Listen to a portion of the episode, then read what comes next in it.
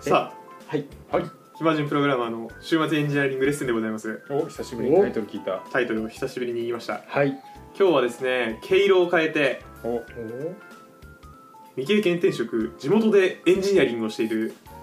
僕らのサークルの大先輩をお召喚させていただきましたのでおゲスト会ですねお越しいただき、きましそたうゲスト会初まあ、最初順平ゲストみたいな感じだったまあまでもうんゲスト初じゃないですかですおお暇人プログラマーにもとうとう初ゲストあが ですね嬉しい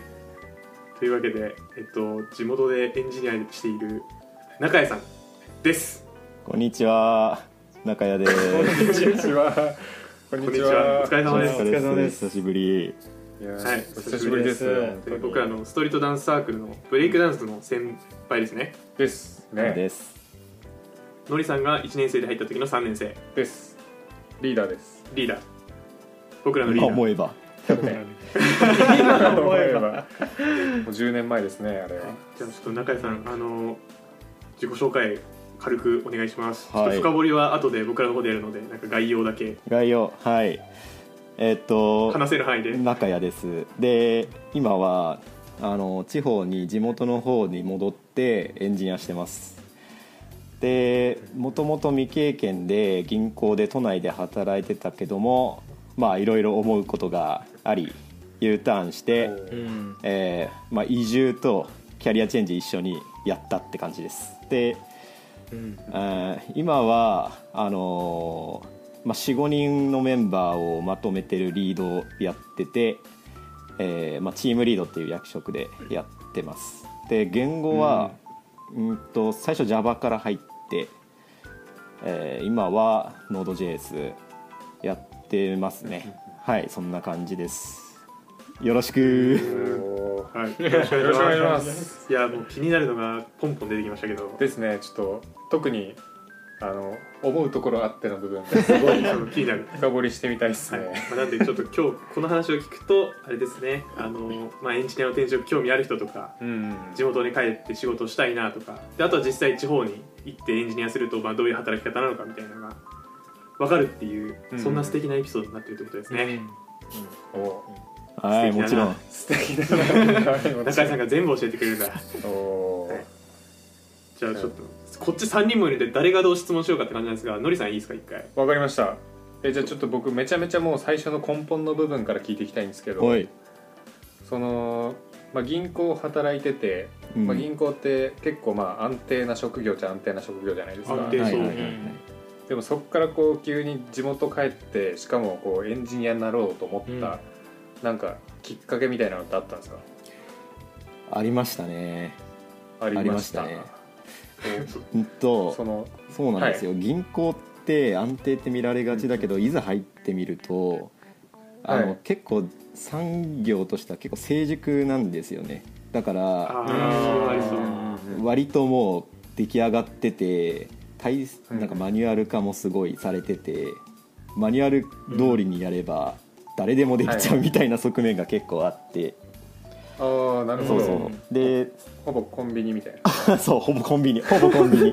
ニまあそれはバカにしてるけどだいちぶょっとすいませんコンビニと銀行両方的に回した感ありましたね、はいうんまあそれはあんま言わない方がいいかもしれないねまあまあまあそういう側面があったからまあちょっと自分じゃなくてもいいじゃんって思った時に、うんえーじゃあ何したらもっと、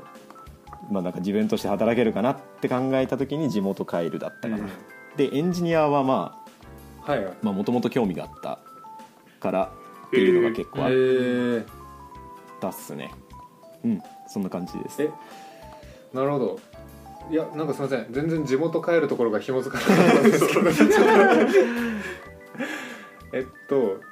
え地元帰ってえっとなんて言うんでしょうそういうマニュアル仕事から脱却したいなみたいなそういうところがあったってことですかうん、それもあったしあはいとは、なんか地元で面白いことをやってる会社があったからううんんあのそっちが先なんですねなるほどなるそほどれに目が止まって、はいはいはいはいまあ、地元が盛り上がるんであればっていうのが結構強かったかなあ、うんなるほど会社結構会社ドリブンな会社ドリブブンなところは結構あったンへええ今じゃあその働いてるところがそのあですそれをやってる会社ってことなんですそかうそうそあうーそうなるほどそうあじゃあ全然そのなんて言うんでしょう地元帰って東京のなんか会社とかでリモートワークしてるとかじゃなくて本当にもう地元の会社に勤めてるみたいなあいやそういう意味で言うと東京の会社の拠点だねあうんそうなんですね、えっとちなみになんですがうん、転職されたのって何歳の時ですか29か28おおで未経験エンジニアで行けたのってそういう枠があったんですか募集のいや枠はね基本的になかったねなかったけどそうですよねへえあのー割とねそこも採用頑張って強化しましょうみたいなキャンペーンキャンペーンっつうか、キャンペーン中だったんですねそな感じだったからうんだから多分会社的にも未経験でもいいから、まあ、会社入れた後に育てるからとりあえず採用増やそうみたいな多分そういう方針だったんだと思うよ うーんあーなるほどえじゃあもう全くプログラミング学習とかしない状態で転職活動をやって決まったみたいな感じですかうんとねちょっとかじってはいたあのプログラミングスクール一応行ったんだよね行ったっていうかあそうなんですねオンラインでえ受けてえてうんうんうん、そうそうそうそれでやってたのとあとはもともとビジュアルベーシック結構書いてたからそ,、へーそんくらいそんくらい、うん、それ銀もう銀行の業務であそううそうそうそうそうそうあそうなんですうね、へーんえそれはなんかあるかもうん、なんかあるかもそのなんでしょうか関係というかそそれもあってっていうのはあるかもなと思いました、はい今うんなるほ実ど際結構2829未経験転職結構ハードル高くなかったですハーかドル高いイメえージ高いい高い高いですよねうん、なんか割とそのなんでしょう未経験で転職するなら27までみたいなあそうなんですか社会風潮ありますね多てか分普通取らないよね、そうなんだ取らないよね普通うーんどうすんのって思うもん取 って自分今思うと自分で言っちゃう今思うと えその中谷さんはその面白そうな会社があるって言ってたと思うんですけど、うんそれはどのタイミングで見つけてたんですかああえっとね転職する1年以上前かなうんにエンジニアにもともと興味がああっったあったでうんてなんか、まあ、それでたまたま目に留まった会社があってそうそうそうそうっちそ行っうたっていう感じそうそうあそうう、んえ一1年間もじゃあそこに行くために準備してたみたいな感じなんですかしてたしあとはまあタイミングあの求人が出たり出なかったりしてたから実ああーはなるほどうんへめちゃめちゃ狙いえ撃ちずっと見てたんスナでイすパよーですねそうそう本当に転職スナイパーやりますそうそ うそうでタイミンへグー見てすご応募したってはいは感いはいじ一本釣りだもんな確かにねすごいスナイプ一本釣りですもんねはいはいえマジえでちすょごいめっちゃ仮にですけどうんそここう採用落ちてたらどういうあれだったんですかプラン的なプラン B 的なのはプラン B 的にはあのもう一個ね内定もらえてて実は、でそれはあそうなんですねねそれはね都内の企業なんだけどはいあのどっちかっていうと銀行業務を支える側一応 IT 会社なんだけどもだからなんかはい RPA とか作って業務支援しましょうとかそういう会社は一応内定してるかはいら多分そっち行ってたと思うけど、あーうんまあなるほどそうだね確,、うん確かにそっちだとなんかあれですね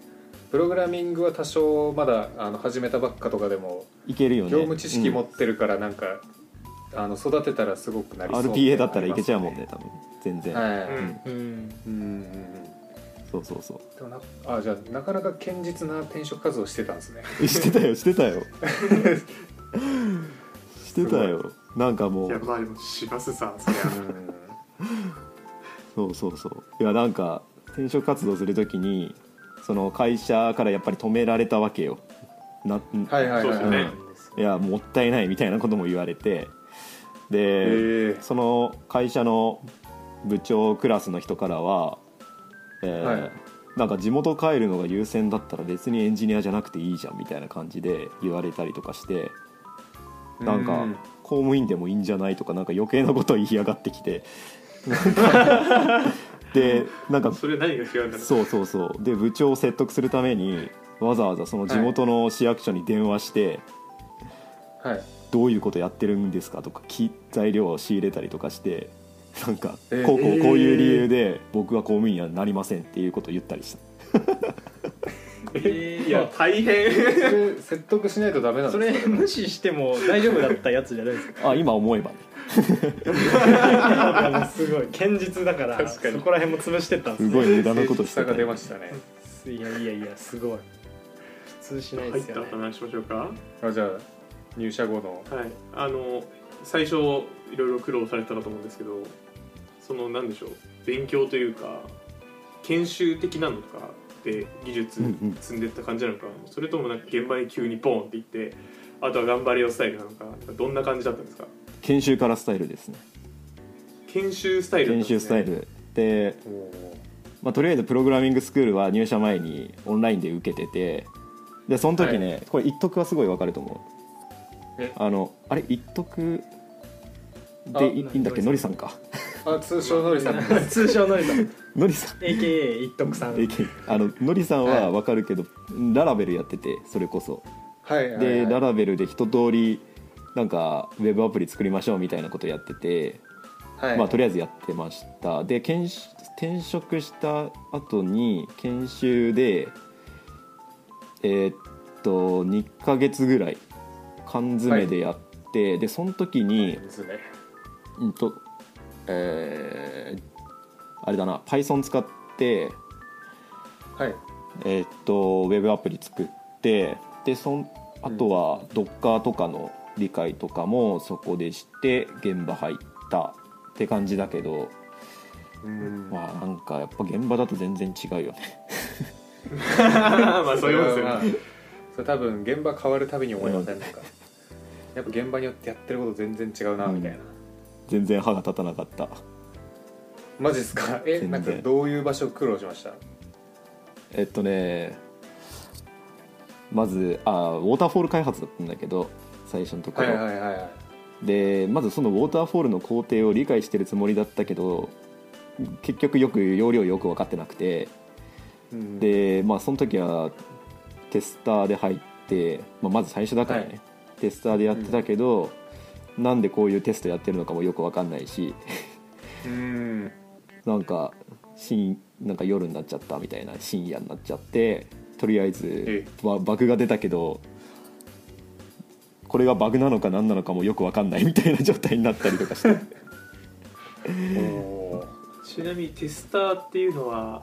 あの手動テストでしたそれともな手ん動かテストコード書いてる感じ手動手動でうんうんじゃあなんかテスト項目表みたいなものが降りてきてて、うん、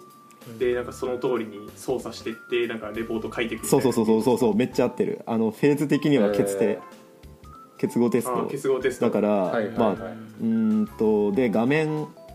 画面ポチポチ系のテストだったんだけどだから、はいそれ手動でやった感じ自動じゃなくて、ーへーうんな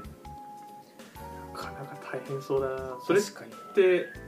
まあでもそうか不合格だったら、まあ、戻して直してもらってで直ったろっていうのが返ってきてでもう一回やるみたいな、でもポチポチやる感じですねそうそうそうそうそうそうへえうんめっちゃ時間かかるなやっぱり順平とかまだだってテスト工程とかあんまないもんねないですあ、うんでも僕も多分結構多いです基本はテストあそうなんテスタだーとして入るのはやっぱ案件数的には多いとは思うんですけど、まあ、僕が今派遣されたとこは違います、うんうーん最初じゃあテスターだとあれですよねその極端なことを言うと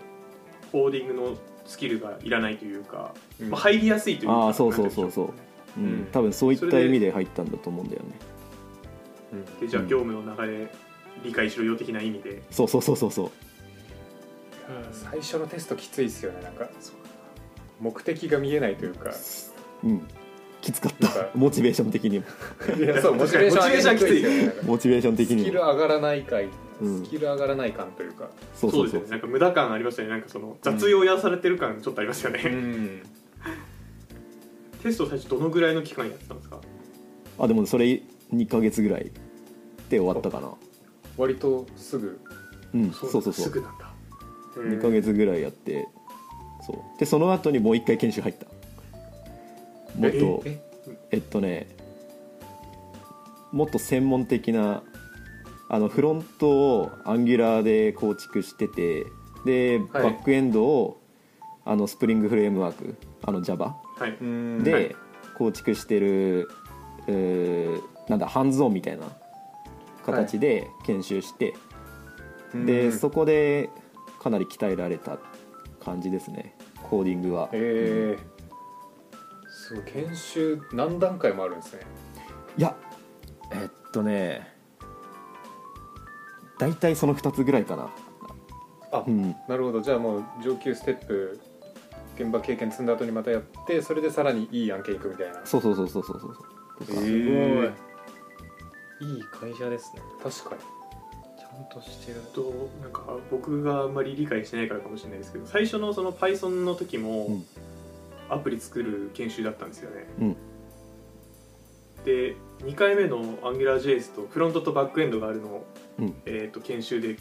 何が違かったんですかそのえっとね後半の方がなんか身になった感あるっていう話でしたけどアーキテクチャかなあの前半の方はとりあえずえっとウェブアプリ Django を使ってたんだけどねあの、はいフレームワークをでそれ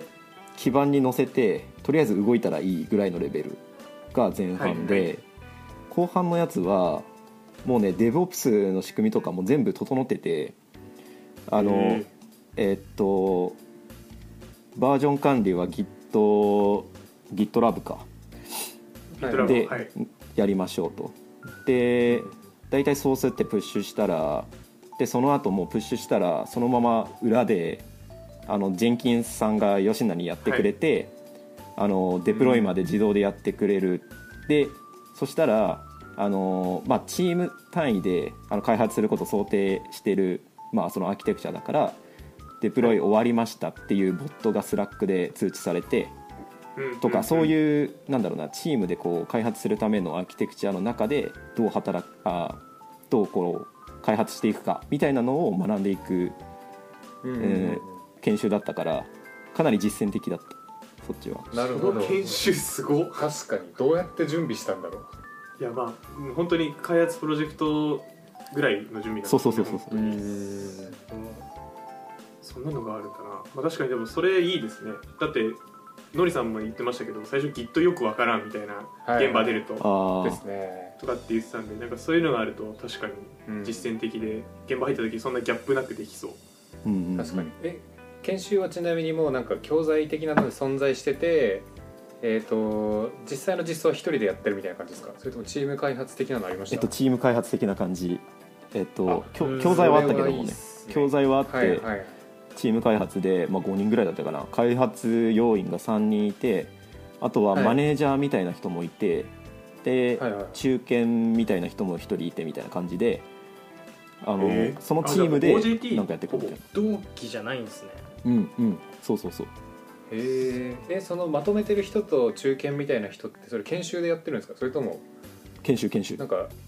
あ研修、うん、マネジメントの研修とかまた中堅の別の役割の研修みたいな感じですもうそういう位置づけだねもうかああなるほどすごいなるほどねじゃあその今働いてる会社はなんかその本当にステップステップによってある感じなんですねそういうのがあるいろんなロールの人がいるんですねそうそうそうそうそう、えー、めっちゃしっかりしてるうんうんうんでもなんかそういう研修のやり方あるんですねなんか一石二鳥というかうん一石三鳥のああなんか海地のとことかは海地のところとかは結構そういうのありそうなイメージはしていたけどいやーないですねその異なるロールの人が集まって一つのプロジェクトを回す研修はないですねなんかあービジネそスうコなんだンテストみたいなのはまあいわばほぼほぼそうなのかもしれないですけどああ事実上ビジネスコンテストはあのリスクなくてやりたいことできるんでまあちょっとそれに使われてるかもしれないですねえうんうんー、なるほどビジネスコンテストの方が身になりそうな気がするなでも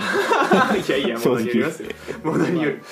結構観点違いそうですけどわかるまあそう確かにビジネスプロダクトに集中するか技術に集中するかみたいな、次の話していいですかおいいですか、あので研修やったら次はじゃあいよいよ開発案件いよいよデベ眉ロッパーですか来ましたはいおおいよいよ来ました開発がってでなんだかんだそのプロジェクトは2年ぐらいいてうん長いで、まあ、最初は、まあ、それ Java, Java でずっと開発しててあれ順平は Java だったよね、確か僕邪魔ですい今もスプリングブートを使って今も Java ですああそうそうそうそうはいだから Java で書いてでユニットテスト JUnit っていう、まあはいうんうんテストの仕組みがあるんだけど Java のでそれでテストコード書いてで、まあ、その時もウォーターフォールだったので決定して、えっとシステムテストして、まあ、リリースするみたいなサイクルを34週やったかなそのプロジェクトで半年プロジェクトを4回とぐらかい、うん、 34回ぐらいや今そこでもめちゃめちゃ鍛えられましたいや確かに最初の開発案件すごい鍛えられますよね本当に鍛えられたし、うんうんしかもなんか J ユニット使ってるあたりちょっと結構しっかりやってそうというかいやでも J ユニットってどうなんだろうねなんかちょっとえいや J ユニット以外 Java のユニットテストのやり方はよく分かってないんだけど、結構古い技術ではある気がしてはい、まあ、確かに作られたのはだって2000年より前90年代とかじゃなかったでしたっあそうなのすごいまあ、ちょっとそこまでよく分かってないあ強いなけ やばい違ったらいや僕このポッポッドキャストで聞いたんですけどなんだっけなテストん TDD 書いてるはいケント・ベックとあとあの今 VS コードを作ってるエリック・ガンマって人が飛行機でたまたま乗り合わせたらしくてでまあ凄腕エンジニア2人揃ったらやることはペアプロだろうってなってでそのフライトの間に出来上がったのが J ユニットらしいですよとんでもないなとんでもないです生産とんで性もないやつ高いですよねそりゃとんでもないそりゃあなたたちは生産性高いよ、そう今あの雑談雑談じゃなあいあ雑学雑学本の端っこについてるやつこの前別のポッドキャストで言ってましたねわかりま したありがとうございます豆知識はいですねな中井さん最初のプロジェクトの何でしょう、えー、と担当する業務範囲っていうんですかね、えーなん例えば、えー要件定義から入ってたのあかあ本当に実装だけなのかでなんかどこからどの辺までやられてた感じなんですかえっと設計から入ってましたあのどっちかっていうと,、うん、と詳細設計内部設計はい、うんうん内部設計そのくらいから来てあのやってましたね、自分で設計したやつをコーディングしてあのユニットテストすするっていうところを、まあ、その後結合テストもやってましたが、うんうんうんそこら辺をやってたでそれはあの2年間ずっと同じあえっと感じでねというか、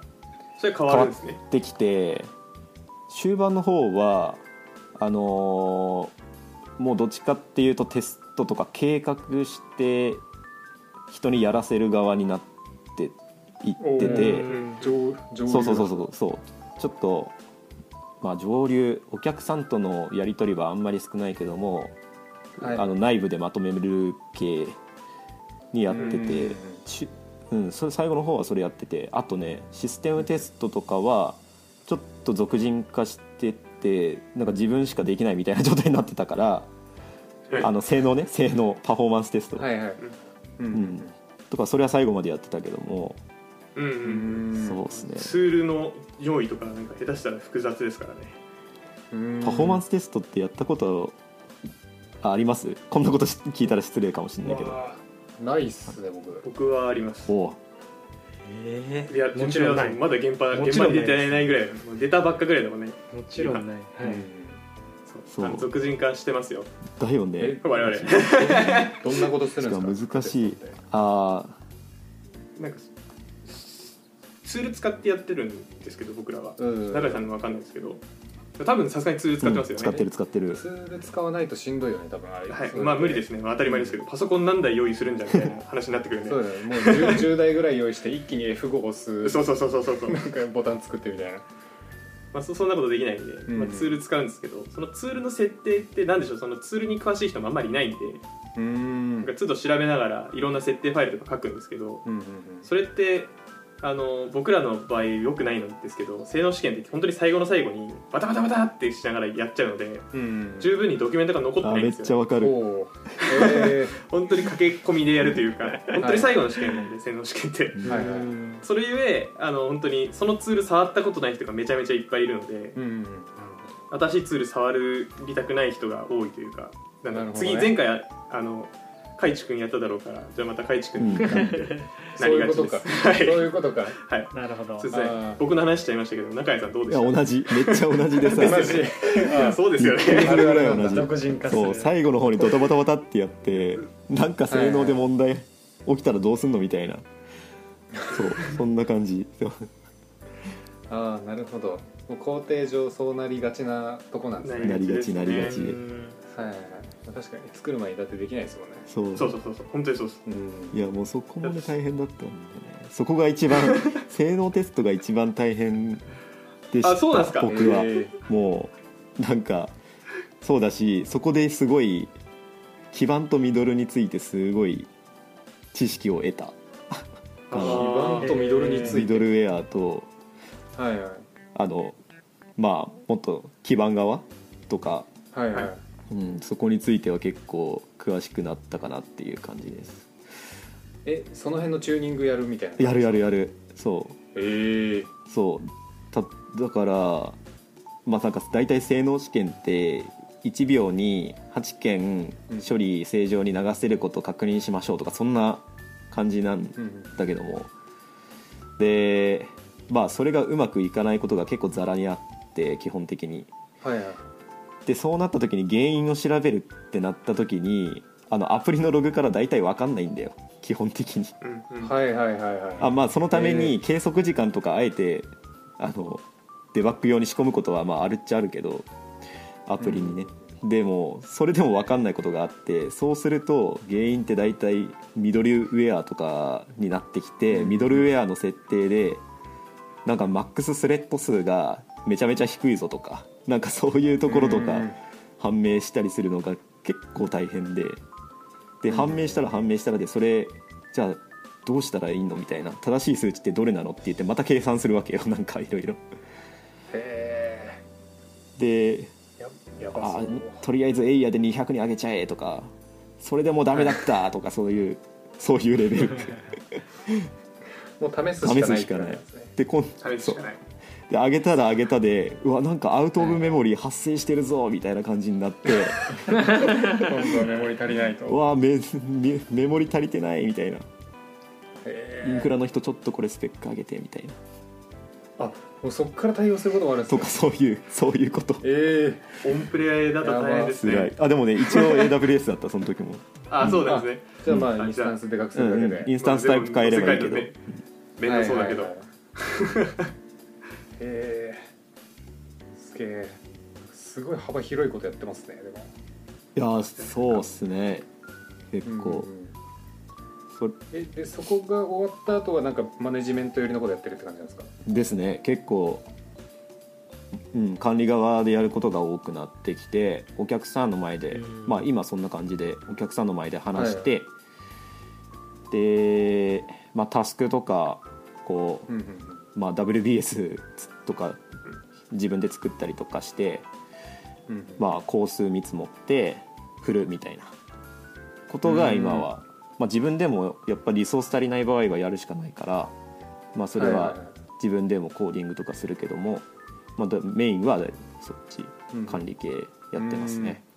ええー肩書き的には PM 的な感じですかああでもそれよりはちょっと下かなどっちかっていうとおうまあなんかプロジェクトの人数が多いからうんうんうんサブ PM まあみたそいうそうなのそいうるそうイメージですよねサブどっちかっていうとえうんーえ何人ぐらい見てるんですか今今下は3人ぐらいしかいないかな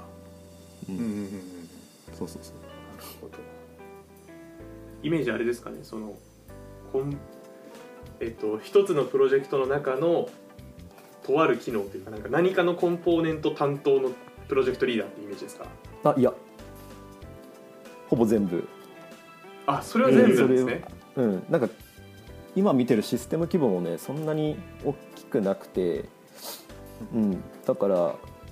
今は一人で見てるけど多分規模がもっとでかくなったらそのコンポーネントごとに見たりとかそういうケースも多分絶対これからあると思う、うんうんうん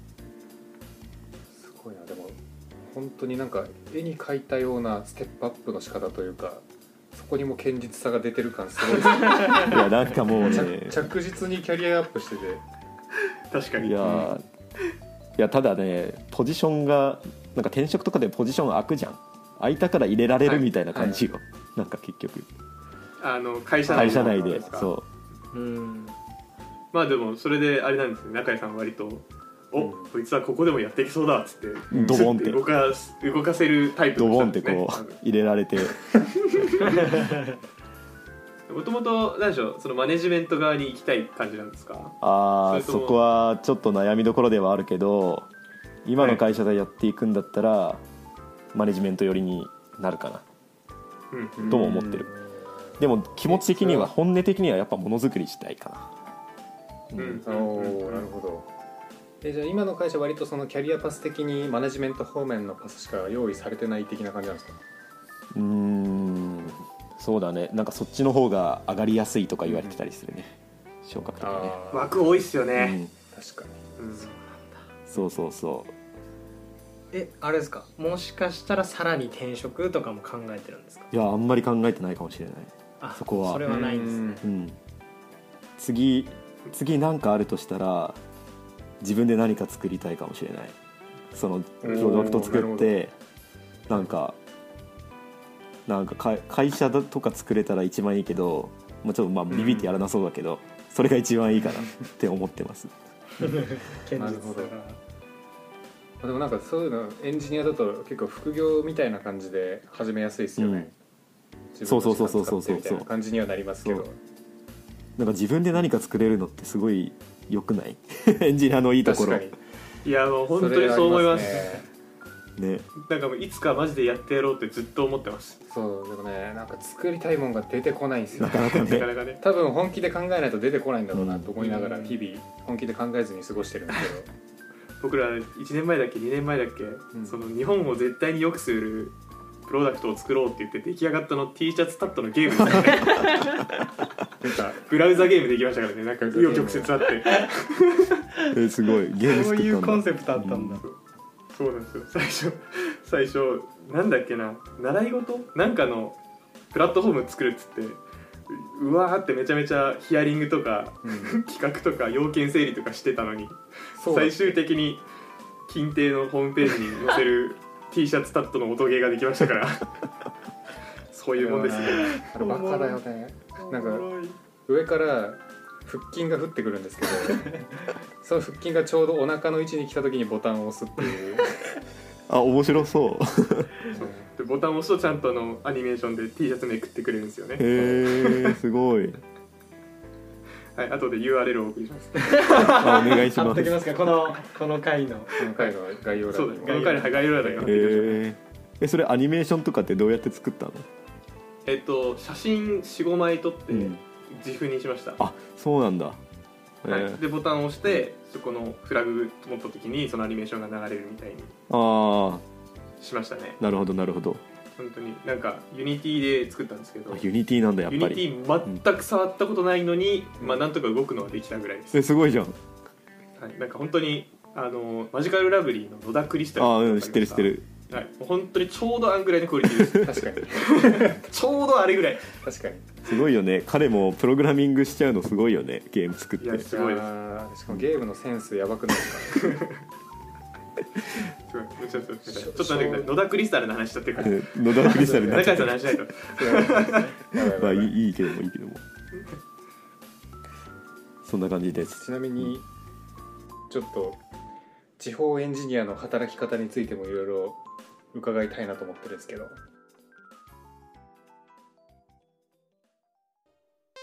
イマジンプログラマーではメールを募集していますトークテーマ悩み要望などなど何でも募集中です宛先はひまプロ11 at mark gmail.com himapro11 at mark gmail.com になりますそれではまた次回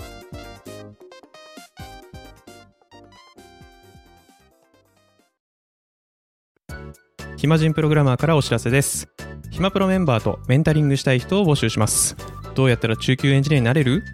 悩みを相談したいなどなど相談内容は何でも OK ですメンタリングを通じて何か気づきを持って帰ってもらえるように頑張りますエピソード説明欄の方ではなく番組説明欄の Google フォームから日程を選んでお申し込みください